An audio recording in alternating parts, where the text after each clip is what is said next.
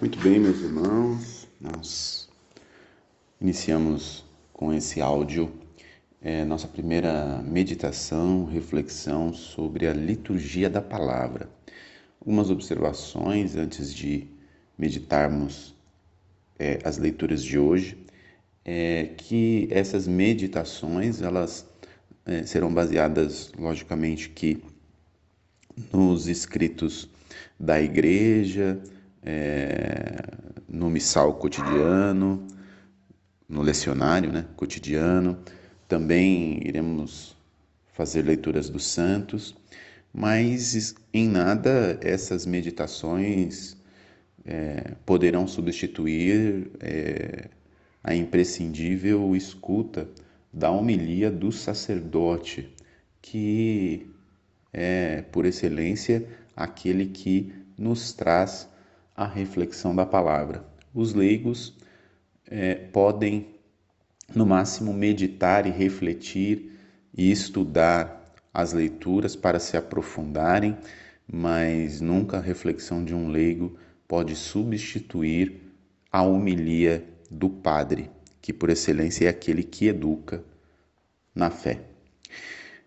Dito isso, vamos então meditar nas leituras de hoje. Eu gostaria de. É, eu não vou postar todas as leituras aqui, a não ser a leitura do Evangelho, mas convido você a ler a leitura deste sábado, do 31 domingo do tempo comum. Nós ouvimos a leitura aí do Evangelho de Jesus segundo São Lucas, onde Jesus é, continua, na verdade, a explicar aos discípulos a comentar a parábola do administrador infiel que foi lido na missa de ontem. Qual é uh, os temas, né, dessa parábola? Jesus vai falar sobre fidelidade e sobre escolhas. Vou primeiro falar sobre a questão da fidelidade. Jesus vai nos chamar a atenção de que quem é fiel nas pequenas coisas também é fiel nas grandes. E quem é injusto nas pequenas também é injusto nas grandes. Jesus está aí nos indicando é, o caminho da fidelidade que começa nas pequenas coisas. Isso quer dizer, eu vou é, como que crescendo no processo desta fidelidade. É, é óbvio que isso é importante a gente olhar fazendo talvez a, a visão contrária. Quem é infiel nas pequenas coisas também será nas grandes. Isso quer dizer, se eu passo a ser infiel em pequeninas coisas, achando que é, não é um problema, é como aquele, como aquela nascente do rio.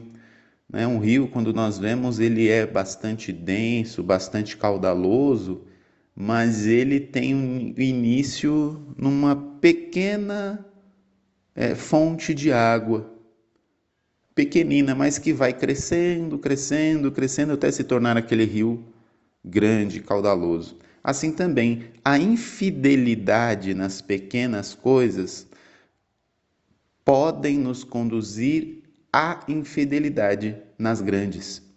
Por isso, Jesus está dizendo: quem é fiel nas pequenas será nas grandes. Não é porque a gente precisa ser fiel só nas pequenas, mas é porque se nós não cuidarmos desde as pequeninas coisas, em nossa fidelidade, nós é, não conseguiremos ser fiel em grandes coisas. Mas fidelidade a que ou a quem? É por isso que volta ao tema das escolhas. Porque quando a gente fala de ser fiel, nós estamos falando de ser fiel a alguma coisa ou a alguém. E por isso, Jesus questiona as nossas escolhas de a quem queremos servir. Esse questionamento que Jesus faz, é, nós precisamos recordar que ele está aqui falando aos seus discípulos, mas também aos fariseus, que estão ali também ouvindo o que Jesus está falando. E este grupo dos fariseus, que eram homens da religião, que eram é, homens líderes da religião no seu tempo, era muito dúbio o seu comportamento ou contraditório no que diz respeito à sua fidelidade. É, exteriormente, eles se demonstravam fiéis a Deus e às leis. Mas, é, no seu comportamento, havia uma contradição e uma preocupação em manter o seu status, o seu é, poder, o seu prestígio, e é exatamente a isso que Jesus questiona ao dizer: vocês não podem servir a Deus e ao dinheiro. E São Lucas até cita: os fariseus que eram amigos do dinheiro ouviam tudo isso e riam de Jesus. Jesus deixa claro que não é possível servir a dois senhores, que é necessário que nós escolhamos a quem queremos servir. Por isso a questão da fidelidade entra aqui e da escolha, porque eu vou ser fiel a quem eu escolho servir. Se eu escolho o dinheiro como meu Deus, é a ele que eu serei fiel. Eu não conseguirei ser fiel a Deus. Se eu escolho servir a Deus, é a Ele que eu devo empenhar a minha fidelidade, porque fidelidade está diretamente ligada a amor. A escolha, ela está direcionada a quem eu amo. A quem eu amo. Então, escolher servir a Deus é uma escolha de amor. Uma das questões que podem surgir dentro dessa escolha é: poxa, é, se eu vou escolher a Deus, isso significa então que é, eu não posso ter dinheiro, né? Olhando na perspectiva dessa leitura, né? que Jesus está fazendo esta crítica aos fariseus e que poderia fazer a nós também, né? O que nós precisamos entender é que quando Jesus fala sobre isso, e, e aqui nós, Jesus cita né, que é, o dinheiro injusto, né, é, Jesus não, não está querendo dizer de que o dinheiro ele não é necessário em absoluto, mas ele está dizendo que as riquezas humanas, que ele diz, como ele diz, injustas, elas não são más em si, mas se tornam más porque desvia o homem da verdadeira riqueza, que é Deus. Quando o dinheiro toma o lugar de Deus, ele se torna algo mal. E quando o dinheiro não se coloca ao serviço da justiça e da fraternidade, da solidariedade, ele se torna mal. Por que eu estou dizendo isso? Existem na história da igreja inúmeros santos que foram pessoas de muitas posses. Existem santos que foram reis, rainhas, né, na história da igreja. Como então explicar isso? Simples porque estes homens, por mais que tivessem posses, eles entenderam que aquele dinheiro que eles possuíam não era simplesmente para o seu próprio bem, mas era para como um instrumento para ajudar e servir ao próximo. E assim eles fizeram, por isso se tornaram santos. Então, é importante que a gente entenda que todos os bens, não só os econômicos, mas tudo, vem de Deus em função da comunhão humana, da solidariedade humana.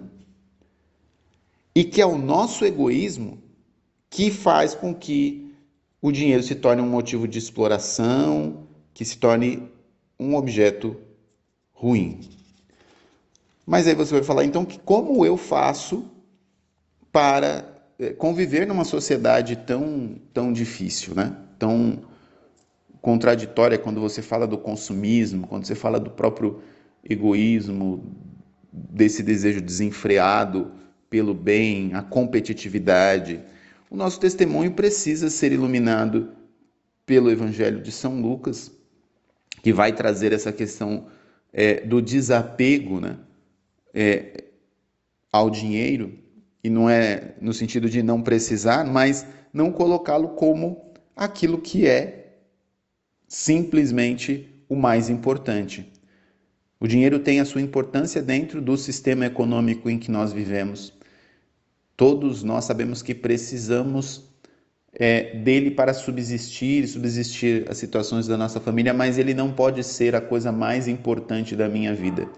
Deus precisa ser este que é o mais importante. E é a partir daquilo que eu vivo em Deus que eu vou me tornar um bom administrador do dinheiro que possuo e vou conseguir iluminar as realidades em torno de mim, não de maneira individual, mas de maneira comunitária. Como eu ajudo, como eu empenho o meu dinheiro na ajuda comunitária, em ajudar a minha paróquia, em ajudar nas obras, em contribuir com o dízimo, em ajudar os mais pobres. Eu preciso transformar este bem que Deus me deu, sabendo de que Ele me deu para administrar, tudo vem dele. Não é meu. Eu sou apenas um administrador dos bens que vêm de Deus e por isso eu preciso olhar em que eu estou colocando um bem que não é meu. Eu sou apenas administrador do bem que vem de Deus. No que você está gastando o seu dinheiro? No que eu estou gastando o meu dinheiro? Que não é meu. Na verdade, é um bem que deu, Deus me deu para administrar.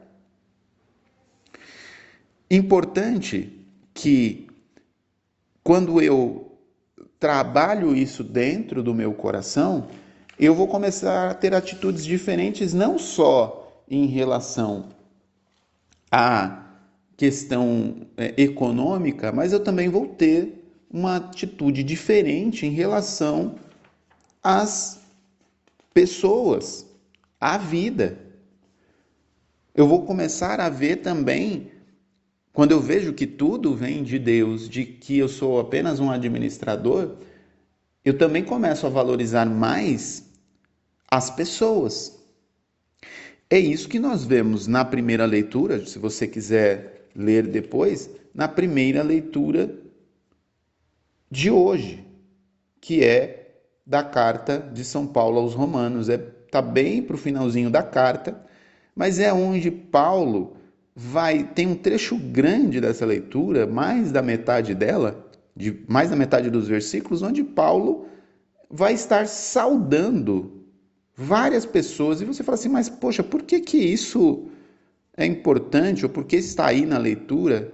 Veja, aí Paulo está manifestando a sua gratidão, não só ele, mas todos os seus companheiros. Ele escreve essa carta é, de Corinto para a igreja de Roma e ele está agradecendo em nome da comunidade, é, mas pessoalmente, a toda aquela comunidade cristã de Roma que participou de todos os seus sofrimentos e contribuiu para a difusão do Evangelho. Esta gratidão do coração de Paulo, essa gratidão desta comunidade a estas pessoas, demonstra como precisa ser o nosso relacionamento. Quando nós não colocamos o dinheiro em primeiro lugar, mas colocamos a Deus. Nós somos gratos às pessoas. Por quê?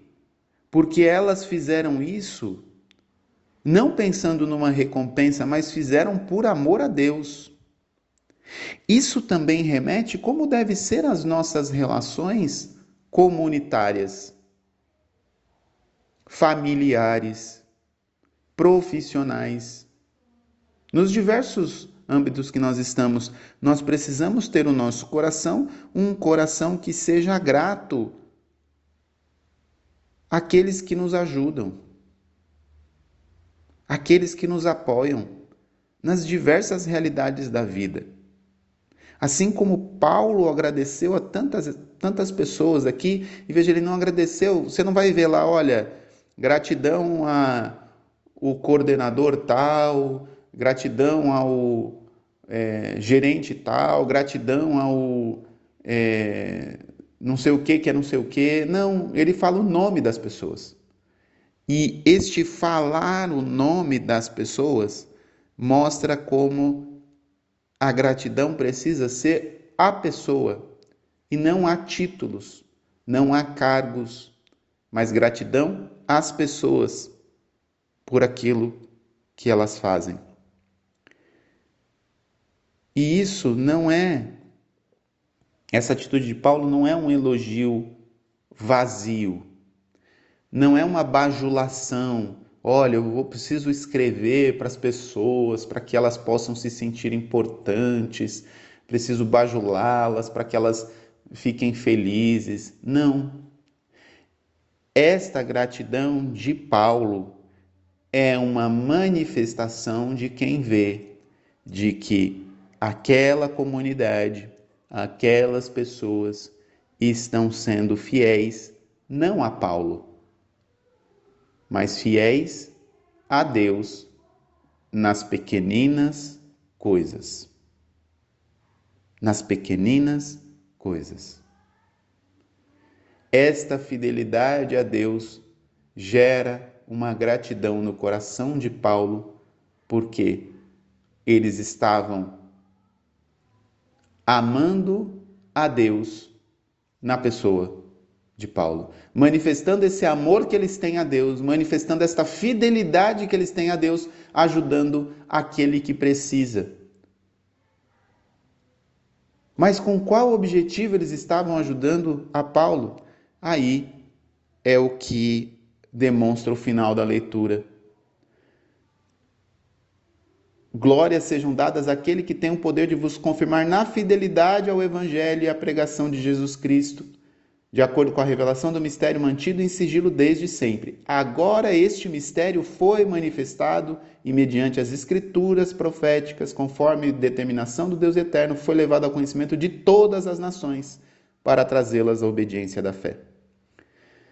Esta manifestação de ajuda e de apoio a Paulo é porque, na verdade, o ministério dele, o apostolado de Paulo era manifestar a todas as nações o Evangelho de Cristo, para trazer as pessoas ao conhecimento de Cristo e à obediência da fé. A manifestação daquela comunidade em ajudar Paulo era uma manifestação daquela comunidade em ser fiel a Deus e ajudar na evangelização, ajudar na propagação do evangelho, ajudar para que todas as pessoas conhecessem a Deus. É por isso que elas apoiavam. Elas não apoiavam porque Paulo era dono de uma, de, um, de uma obra social ou de uma ONG, não. Paulo também ajudava socialmente, obviamente, como toda a igreja faz, né? Tem inúmeras obras sociais dentro da igreja, mas ali tinha uma obra de evangelização. A manifestação do trabalho social era uma manifestação do próprio evangelho, da pregação do evangelho. Que nós possamos também entender que essa fidelidade às pequenas coisas nos farão ser fiéis nas grandes. Que coloquemos Deus e escolhamos Deus em primeiro lugar na nossa vida, para que possamos, dessa forma, amadurecer, nos desapegar, saber ter um coração pobre e reconhecer que somos administradores de tudo aquilo que Deus nos dá, para também auxiliarmos aqueles que mais precisam, aqueles que mais precisam do pão de cada dia, o pão material, mas também o pão da palavra e o pão da Eucaristia. Deus abençoe você.